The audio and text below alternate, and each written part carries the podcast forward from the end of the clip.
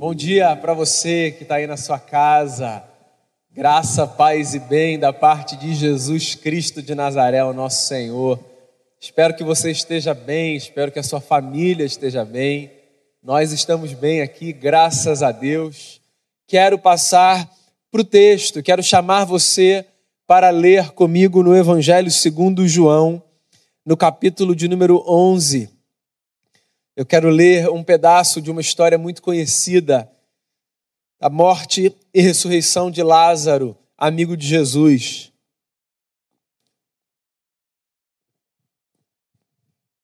Evangelho segundo João, capítulo de número 11. Eu quero ler, na verdade, eu quero destacar, na verdade, um verso, mas eu lerei desde o início Diz assim o texto: Havia um homem chamado Lázaro. Ele era de Betânia, do povoado de Maria e de sua irmã Marta. E aconteceu que Lázaro ficou doente. Maria, sua irmã, era a mesma que derramara perfume sobre o Senhor e lhe enxugara os pés com os cabelos. Então as irmãs de Lázaro mandaram dizer a Jesus: Senhor, aquele a quem amas está doente. Ao ouvir isso, Jesus disse: essa doença não acabará em morte. É para a glória de Deus, para que o Filho de Deus seja glorificado por meio dela. Jesus amava Marta, a irmã dela, e Lázaro. No entanto, quando ouviu falar que Lázaro estava doente, ficou mais dois dias onde estava. Depois disse aos seus discípulos: Vamos voltar para a Judéia. Esses disseram, mestre, há poucos os judeus tentaram apedrejar-te, assim mesmo vais voltar para lá. Jesus respondeu: O dia não tem doze horas? Quem anda de dia não tropeça, pois vê a luz desse mundo. Quando anda de noite, tropeça, pois nele não há luz. Depois de dizer isso, prosseguiu, dizendo-lhes: Nosso amigo Lázaro adormeceu, mas vou até lá para acordá-lo. Seus discípulos responderam: Senhor, se ele dorme, vai melhorar. Jesus tinha falado da sua morte, mas os seus discípulos pensaram que ele estava falando simplesmente do sono. Então lhes disse claramente: Lázaro morreu, e para o bem de vocês estou contente por não ter estado lá, para que vocês creiam. Mas vamos até ele. Então Tomé, chamado Dídimo, disse aos outros discípulos: Vamos também para morrermos com ele. Ao chegar, Jesus verificou que Lázaro já estava no sepulcro havia quatro dias. Betânia distava cerca de três quilômetros de Jerusalém e muitos judeus tinham ido visitar Marta e Maria para confortá-las pela perda do irmão. Quando Marta ouviu que Jesus estava chegando, foi encontrá-lo, mas Maria ficou em casa. Disse Marta a Jesus: Senhor, se estivesses aqui, meu irmão não teria morrido. Mas eu sei que mesmo agora Deus te dará tudo o que pedires. Vou ler de novo esses dois últimos versos Disse Marta a Jesus: Senhor, se estivesses aqui, meu irmão não teria morrido, mas sei que mesmo agora Deus te dará tudo o que pedires. Essa é uma história triste, que tem um final espetacular, que não coincide com os finais das nossas histórias, no sentido de que, você sabe, não é todo dia que a gente vê alguém que morre ressuscitando e voltando à vida. Na verdade, quem já viu no curso da sua existência? Mas mesmo que o final seja fisicamente muito diferente das nossas histórias, existe muito ponto de contato entre o episódio da morte de Lázaro e as muitas experiências de dor, de angústia e de perguntas que nós fazemos na vida tentando entender os dilemas que nós atravessamos. Tudo acontece numa aldeia na região da Judéia, que ficava a três quilômetros de Jerusalém, a grande cidade. Uma aldeia chamada Betânia. Nessa aldeia morava uma família amiga de Jesus. Uma família que, por sinal, aparece em outros capítulos, outras páginas dos evangelhos. A família de Marta, Maria e Lázaro. Numa outra história, por exemplo, Jesus visita Marta e Maria. Marta experimenta uma série de angústia porque sua irmã Maria insiste em permanecer aos pés de Jesus como se pudesse aprender, ser um aprendiz de um rabino. E Marta corre de um lado para o outro na casa, preparando tudo para que aquela recepção seja uma recepção digna do convidado. Numa outra ocasião, Maria aparece diante de Jesus, prostrada aos seus pés, derramando perfume, ungindo-lhe, demonstrando a honra que o seu Senhor merecia. Algumas vezes na Bíblia, essa família aparece como a família amada de Jesus. Tudo indica que eram amigos próximos. O que, que a gente faz quando a gente recebe notícias indesejadas de amigos próximos? Esse texto é um texto que fala disso. Jesus não estava na província da Judéia, onde Betânia ficava, possivelmente estava na Galiléia, ou talvez até em Samaria, mas muito provavelmente na Galiléia foi a província que Jesus passou a maior parte do seu tempo enquanto um mestre em Israel. Quando chegaram mensageiros da casa de Marta dizendo: Lázaro, o seu amigo, está doente.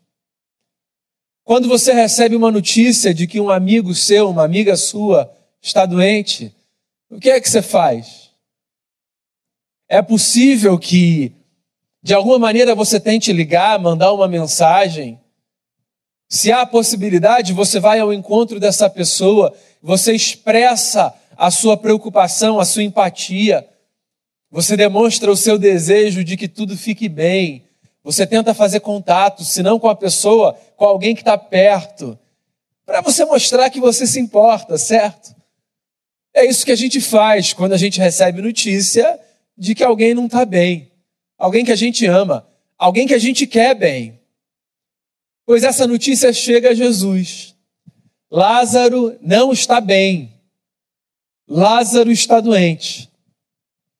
Os discípulos que estavam com Jesus, sabendo da proximidade entre o mestre e essa família, se espantam por perceberem que Jesus não vai interromper a sua agenda para ir a Betânia visitar essa família, fazer alguma coisa, uma oração, curar Lázaro.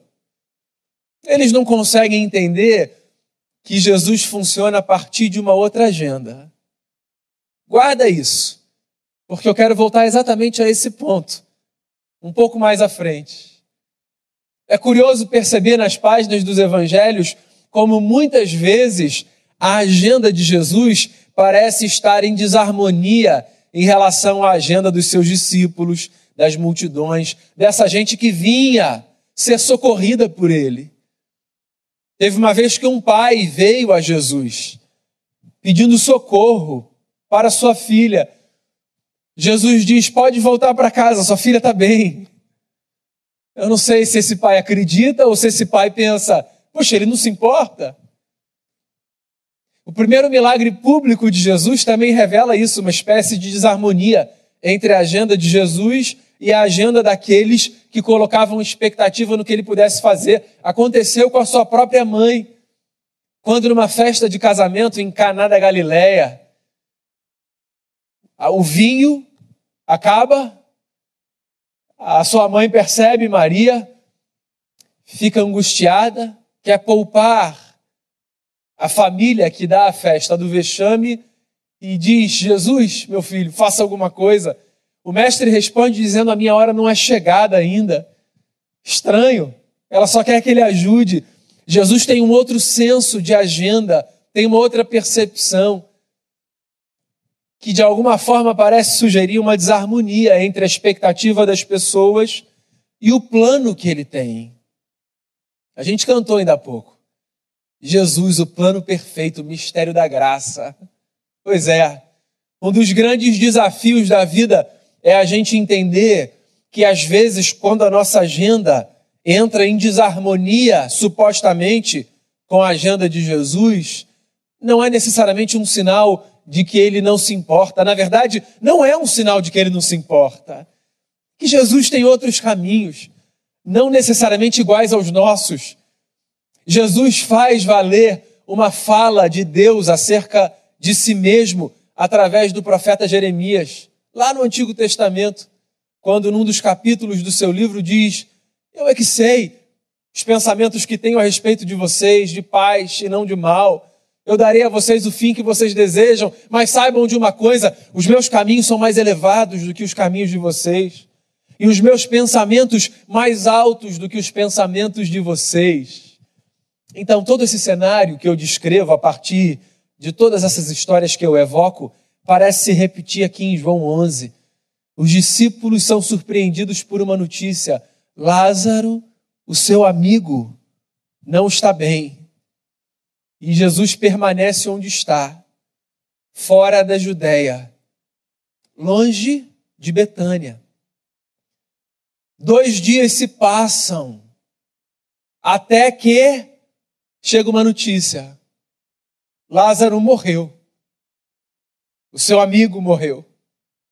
O amigo acerca de quem, por sinal, o Senhor disse: vai ficar tudo bem, essa doença não é de morte, não é para a morte, foi o que Jesus disse quando recebeu a notícia. Imagina a cabeça dos discípulos pensando: o Senhor disse que não era uma doença para a morte.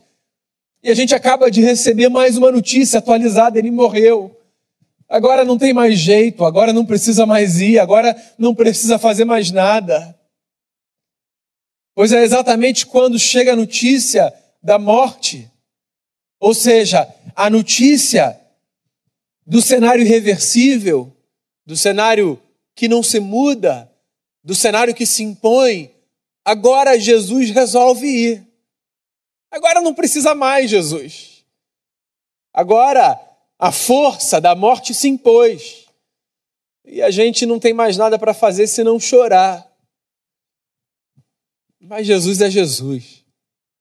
E Jesus tem planos que estão acima dos nossos que não necessariamente passam por reverter, do ponto de vista físico, esse cenário da morte, mas que talvez passem por encontrar na nossa vida ambientes de transformação e de lições diante do cenário da morte. Sim, Jesus não é apenas aquele que aparece para reverter as tragédias mais agudas da vida. Jesus também é aquele que aparece no meio das tragédias mais agudas da vida para oferecer conforto, sentido, paz, consolo àqueles que ficam. Jesus se dirige à casa dessa família, não apenas porque Lázaro precisa ressuscitar, os discípulos nem sabem disso. Jesus vai porque ali há duas irmãs amadas, amigas suas, que precisam de conforto, Sim, há mais milagre na vida do que a gente imagina. Milagre na vida não é apenas o que acontece quando cenários terríveis são revertidos. Milagre na vida também é o que acontece quando, no meio do caos, a gente encontra conforto e esperança. Quando, no meio das lágrimas, a gente encontra um abraço. Quando a gente se dá conta de que, no meio da dor, o Espírito do Cristo continua fazendo morada dentro de nós, nos trazendo esperança, força para caminhar Milagre também é o que acontece quando você, no meio da sua dor e no meio do sofrimento, encontra uma paz que você sabe só Jesus pode te dar. É possível que você esteja diante de cenários que se apresentaram dessa forma irreversível e que você, inclusive, tenha pensado: Jesus, por que, é que o Senhor não chegou antes? A agenda de Jesus nos é um mistério, mas existe uma verdade que precisa encontrar espaço no seu coração e no meu coração também. Jesus sempre chega, de uma forma ou de outra, Jesus sempre chega para fazer o que a gente deseja ou para confortar a gente por a gente não ter visto ser feito o que a gente desejava. Jesus sempre chega. E Jesus se dirige então para a Judéia, para a aldeia de Betânia, para visitar essa família que ele ama. Depois de dois dias de Lázaro morto, quando ele chega em Betânia, essa vila que ficava a três quilômetros de Jerusalém, ele chega, há muitos judeus ali, essa família era uma família querida, muita gente foi expressar a sua solidariedade, o seu amor, a sua empatia, o seu desejo de que Marta e Maria ficassem bem. Jesus chega, Maria não está ali no ambiente em que Jesus chega, mas Marta está. E Marta, quando chega, chega com o amor que ela tem por Jesus, com a reverência que ela tem diante do Cristo, ela sabe quem ele é. Eu interrompi a leitura na metade, mas se você continuar a leitura dos versos, você vai perceber, Marta sabe quem Jesus é. Ela sabe que tudo o que o mestre pedir ao Pai, o Pai fará. Ela sabe que o seu irmão ressuscitará no último dia. Ela confessa isso. Ela diz: Eu creio. Ela fala de uma expectativa futura do dia da ressurreição, do dia do abraço, do dia em que nós nos encontraremos com os nossos irmãos e as nossas irmãs que partiram no meio dessa pandemia ou antes dessa pandemia. Sim, o dia do Senhor. Marta espera o dia do Senhor. Marta sabe que, que se não agora, no ambiente de um possível milagre, que talvez ela nem espere, porque, de novo, nós não esperamos, esperamos perdão, a reversão de um quadro de morte. Isso, isso não é natural, isso não é comum, isso não é o que a gente vê.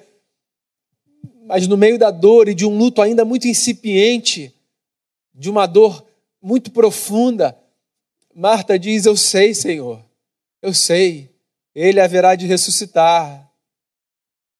Mas ela diz um negócio no final do texto que eu li que é muito forte e muito verdadeiro e que a gente costuma dizer a Jesus muitas vezes na vida, quando a gente sofre.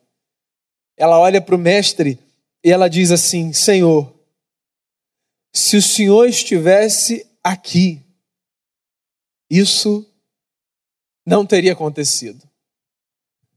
Se o Senhor estivesse aqui, o meu irmão não teria morrido. Quantas vezes na vida a gente olha para Jesus em oração e a gente diz assim: se o Senhor estivesse aqui, reticências. Quantas vezes a gente olha para as circunstâncias que se impõem e a gente desabafa a nossa dor porque a gente supõe que se Jesus tivesse atendido a oração antes, que se Jesus tivesse ao menos concedido a dádiva daquele pedido que a gente fez, que se Jesus tivesse ao menos aceitado a nossa humilde sugestão, que se Jesus tivesse pelo menos concordado com um pedaço da nossa oração, as coisas seriam diferentes. Se o Senhor estivesse aqui, sabe o que se o Senhor estivesse aqui significa? Se o Senhor estivesse aqui significa que a gente acredita demais na nossa agenda, que a gente deseja muito, muito, que Deus paute a sua forma de governar a história a partir daquilo que a gente julga ser correto, apropriado, melhor. E aí tem um misto de coisas aí, porque na nossa agenda a gente encontra desejos legítimos, legítimos. Desejo, por exemplo, de que pessoas que partiram não tivessem partido, esse desejo é um desejo legítimo. O desejo de que notícias de doenças não chegassem a nós, esse desejo é um desejo legítimo. O desejo de que a notícia de um desemprego não nos fosse dado, esse desejo é legítimo. Sim, na nossa agenda há muitos desejos legítimos que a gente apresenta a Deus, para os quais a gente olha e acerca dos quais a gente diz: se o Senhor estivesse aqui, se o Senhor ouvisse, se o Senhor aquecesse com isso apenas, as coisas teriam sido diferentes no se o Senhor estivesse aqui, há também, às vezes, muito egoísmo da nossa parte. O desejo de mantermos pessoas que, às vezes, permanecendo entre nós, sofreriam tanto, mas o nosso amor insiste em querer tê-las perto. É o nosso amor. É um amor egoísta às vezes, mas é o nosso amor, é legítimo, todos temos. Se o Senhor estivesse aqui, se o Senhor ouvisse esse pedido, se o Senhor, se o Senhor tivesse aqui, eu não passaria por esse vale. É a visão imediatista. porque a gente não consegue ver o amanhã.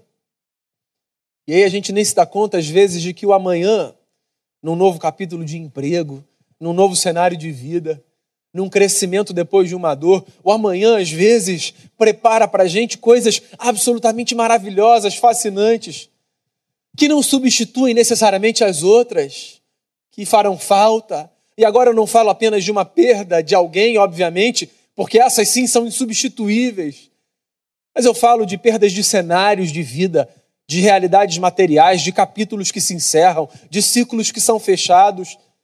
Como a gente não consegue ver o amanhã, a gente chora a perda de algo, de um cenário, como se a gente não pudesse experimentar num futuro iminente, ou mesmo num futuro de médio prazo, de longo prazo que seja, algo algo tão significativo quanto, ou até melhor, que nos fará crescer em diversos aspectos. Se o Senhor estivesse aqui, sim, tem, tem a crença de que a nossa agenda é maior, tem o nosso amor egoísta, tem o desejo legítimo do coração, tem a nossa incapacidade de ver o futuro, tem, tem a limitação do nosso campo visual.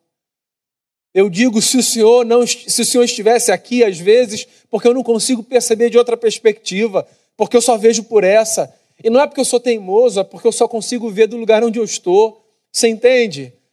Não é porque eu sou uma pessoa de cabeça fechada, é porque eu só consigo oferecer ao mundo a perspectiva do meu lugar. Eu não consigo olhar de outro lugar que não do meu.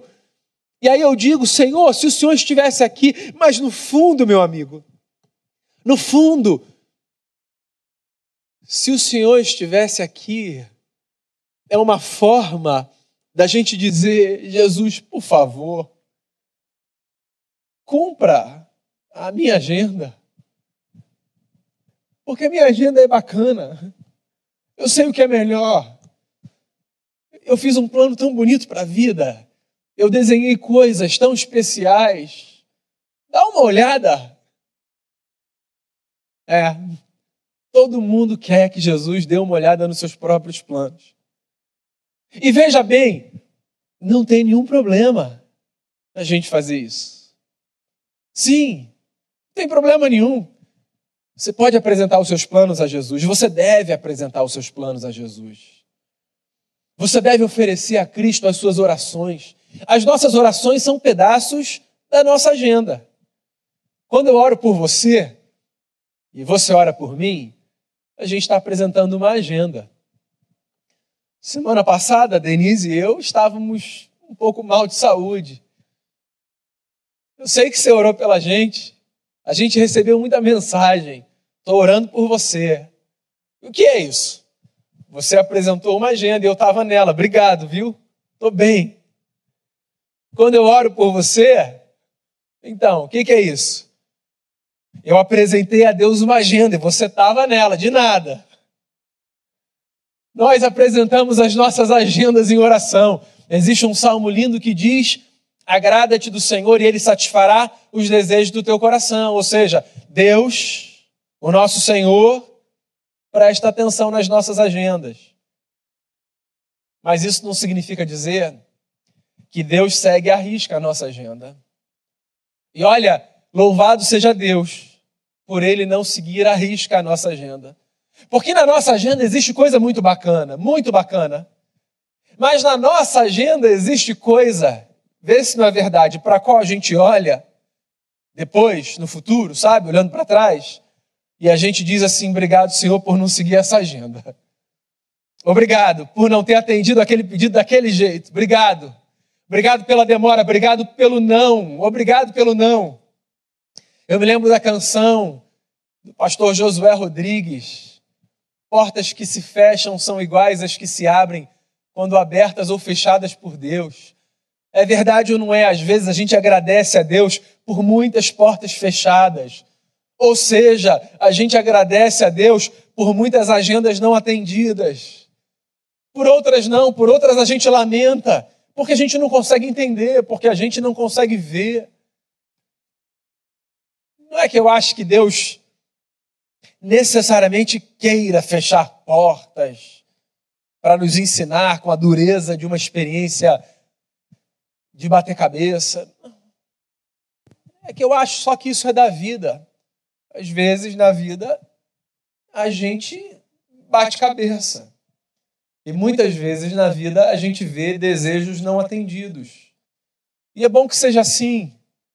Nós seríamos insuportáveis se todos os nossos desejos atendidos. E nós nos sentiríamos pequenos deuses se a partir da história tivéssemos a percepção de que todas as nossas vontades, de que todos os nossos projetos e de que todas as nossas agendas foram correspondidas da forma como nós as apresentamos ao Eterno. Se o Senhor estivesse aqui, as coisas não seriam desse jeito.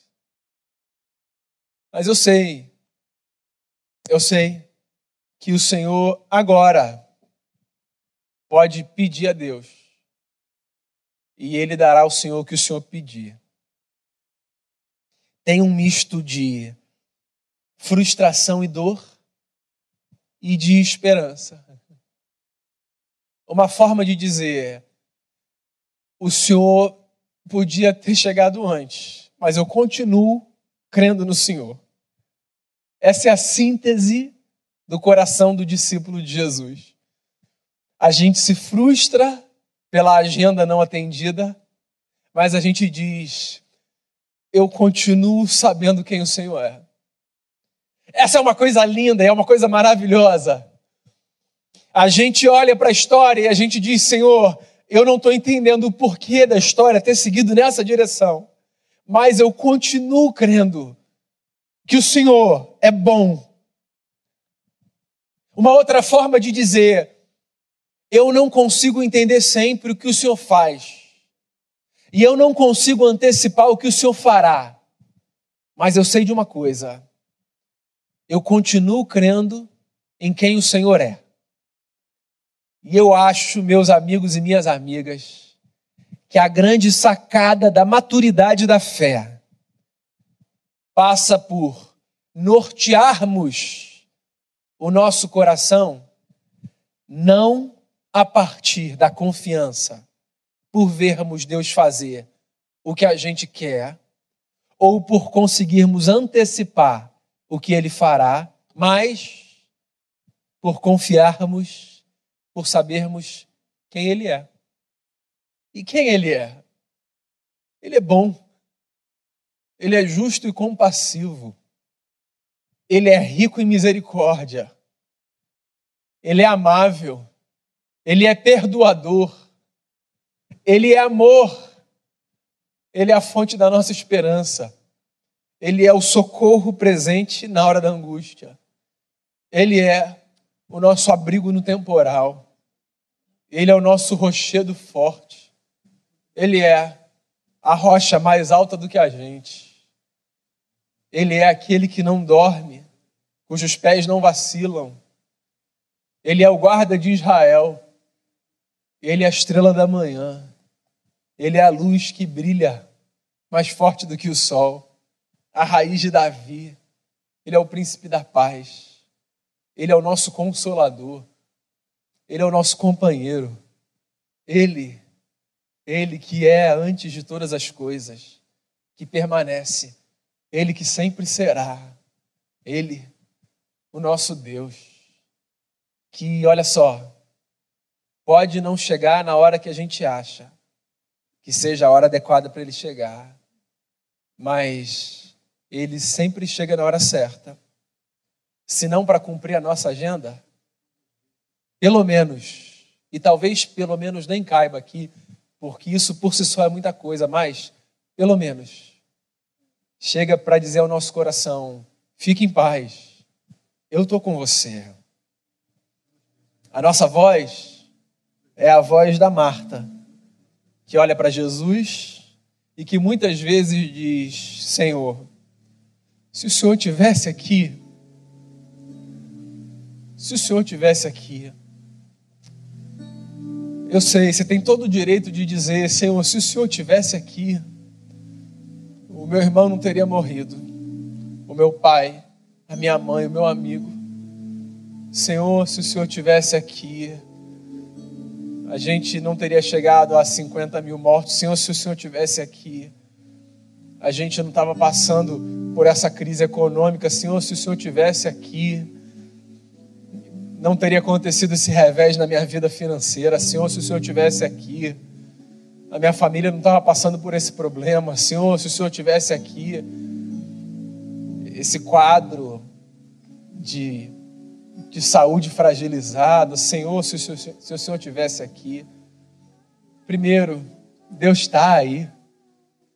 A gente não está mais nem nesse tempo em que Marta esteve, que era um privilégio, vamos combinar, de Jesus fisicamente entre eles. O tempo é outro, Jesus voltou para junto do Pai, mas ele deixou o seu espírito, que nos traz uma outra compreensão, inclusive, mais sofisticada ainda da presença de Jesus, que é Jesus sempre está aqui, sempre.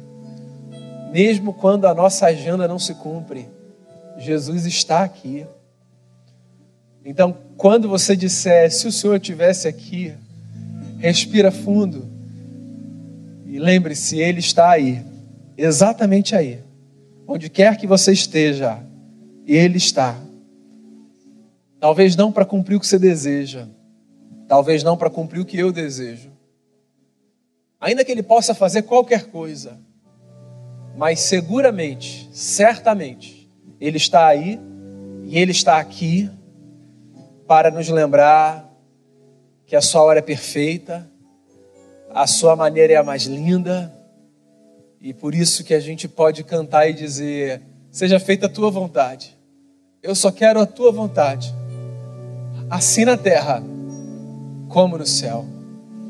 Que Jesus visite o seu coração de maneira profunda e que, ao apresentar a sua agenda a Ele, você tenha a humildade de dizer: está aqui o que eu desejo, Senhor.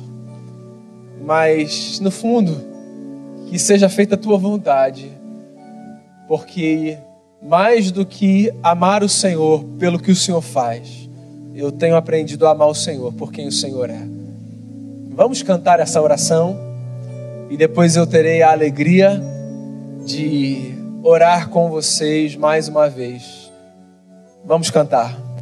Deixa eu ler mais uma vez o que você acabou de cantar. É só esperar acontecer. É só continuar e não deixar que as lágrimas embacem no olhar. Não deixar que a tristeza tire a força do caminhar. Continuar olhando nos teus olhos enxergando a verdade que nada e ninguém pode impedir. Jesus, plano melhor, nunca chega atrasado. A sua hora é perfeita. A sua maneira é a mais linda. Seja feita a tua vontade. Eu só quero a tua vontade, assim na terra como no céu. Não é que não vai ter lágrima, não é que não pode ter lágrima. É só que a gente deve tomar cuidado para que as lágrimas não embacem no olhar. É só para a gente tomar cuidado para que a tristeza não nos roube a força de caminhar. A gente chora, mas a gente enxuga as lágrimas e a gente continua olhando nos olhos de Jesus, porque a hora dele é perfeita e a maneira dele é a mais linda. Eu não sei no que, que você está pensando enquanto você ouve essa palavra, enquanto você ouve essa canção, mas eu queria, eu queria encorajar você a fazer talvez uma das orações mais desafiadoras da sua vida, a de dizer: Senhor, aqui está a minha agenda mas que seja feita a tua vontade, assim na terra como no céu. Senhor, aqui está o que eu desejo, mas que seja feita a tua vontade. Senhor, aqui estão as minhas lágrimas, mas eu não quero deixar de olhar nos olhos do Senhor, e eu não quero que a dor e que a tristeza me impeçam de caminhar. Continue a caminhar, não deixe de caminhar. Não estacione, não pare, Não pare, não pare, não pare. Continue a caminhar. Não pare. A gente ora enquanto a gente caminha, a gente chora enquanto a gente caminha.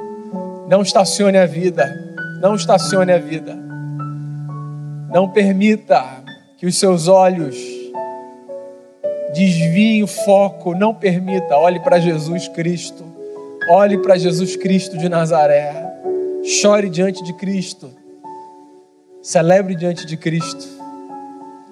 Apresente a sua agenda a Cristo. Deposite a sua agenda aos pés da cruz de Cristo. Perceba, discirna a hora do Senhor, a forma do Senhor. E continue a caminhar. Essa é a palavra de Deus para a sua vida nessa manhã. Continue a caminhar. Continue a caminhar. Pai, queremos continuar a caminhar.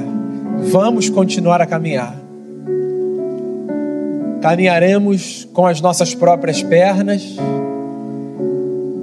Caminharemos sempre que necessário, carregados pelos nossos irmãos e irmãs,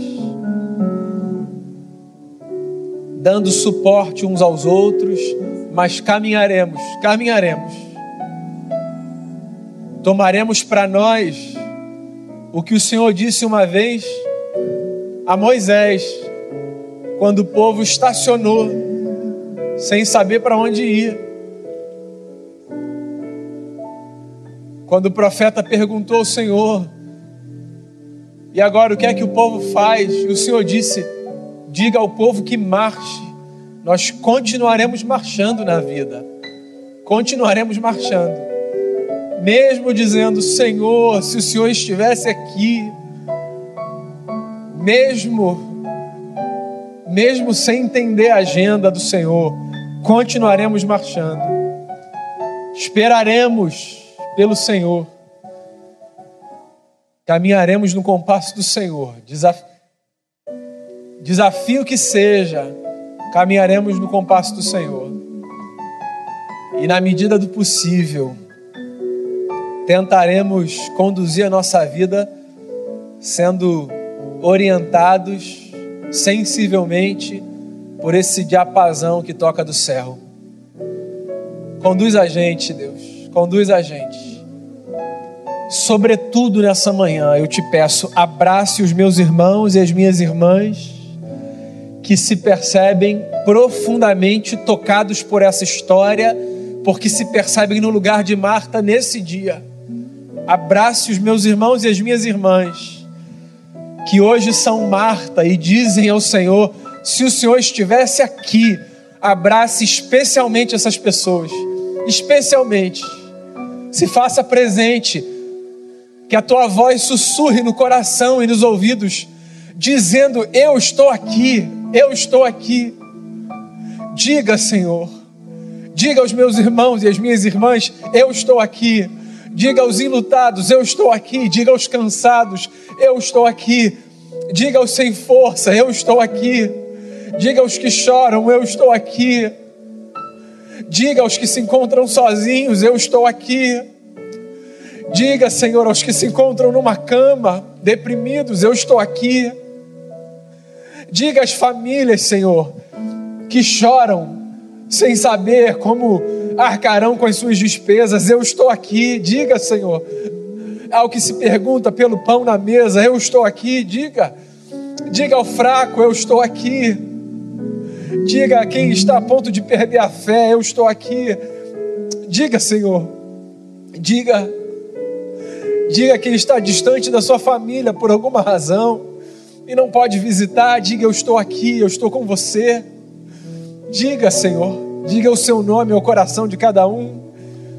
O nome do Senhor é Emanuel, Deus com a gente, o Senhor está aqui. Diga ao nosso coração, diga, e que o nosso coração seja embalado pela certeza da companhia, que a tua presença na nossa vida seja tão impactante que a gente até se esqueça um pouco da agenda que a gente tem e respire fundo e diga obrigado porque o Senhor está aqui porque não tem nada mais maravilhoso do que saber que o Senhor está aqui. Nada é mais maravilhoso do que isso. Obrigado por estar perto, por estar presente, por estar com a gente. A gente ama o Senhor e a gente te agradece pelo amor do Senhor. E é assim que eu me despeço nessa manhã dos meus irmãos, das minhas irmãs, na expectativa de que essa semana que começa hoje seja uma bênção para todo mundo. É assim que eu oro, te dando muitas graças, em nome de Jesus. E agora, irmãos e irmãs, que a graça maravilhosa de Jesus Cristo, nosso Senhor, o amor de Deus, o nosso Pai, e o conforto, o consolo, a presença maravilhosa do Espírito Santo sejam sobre a minha vida e sobre a sua vida, desde agora e para todo sempre. Amém e amém. Deus abençoe você.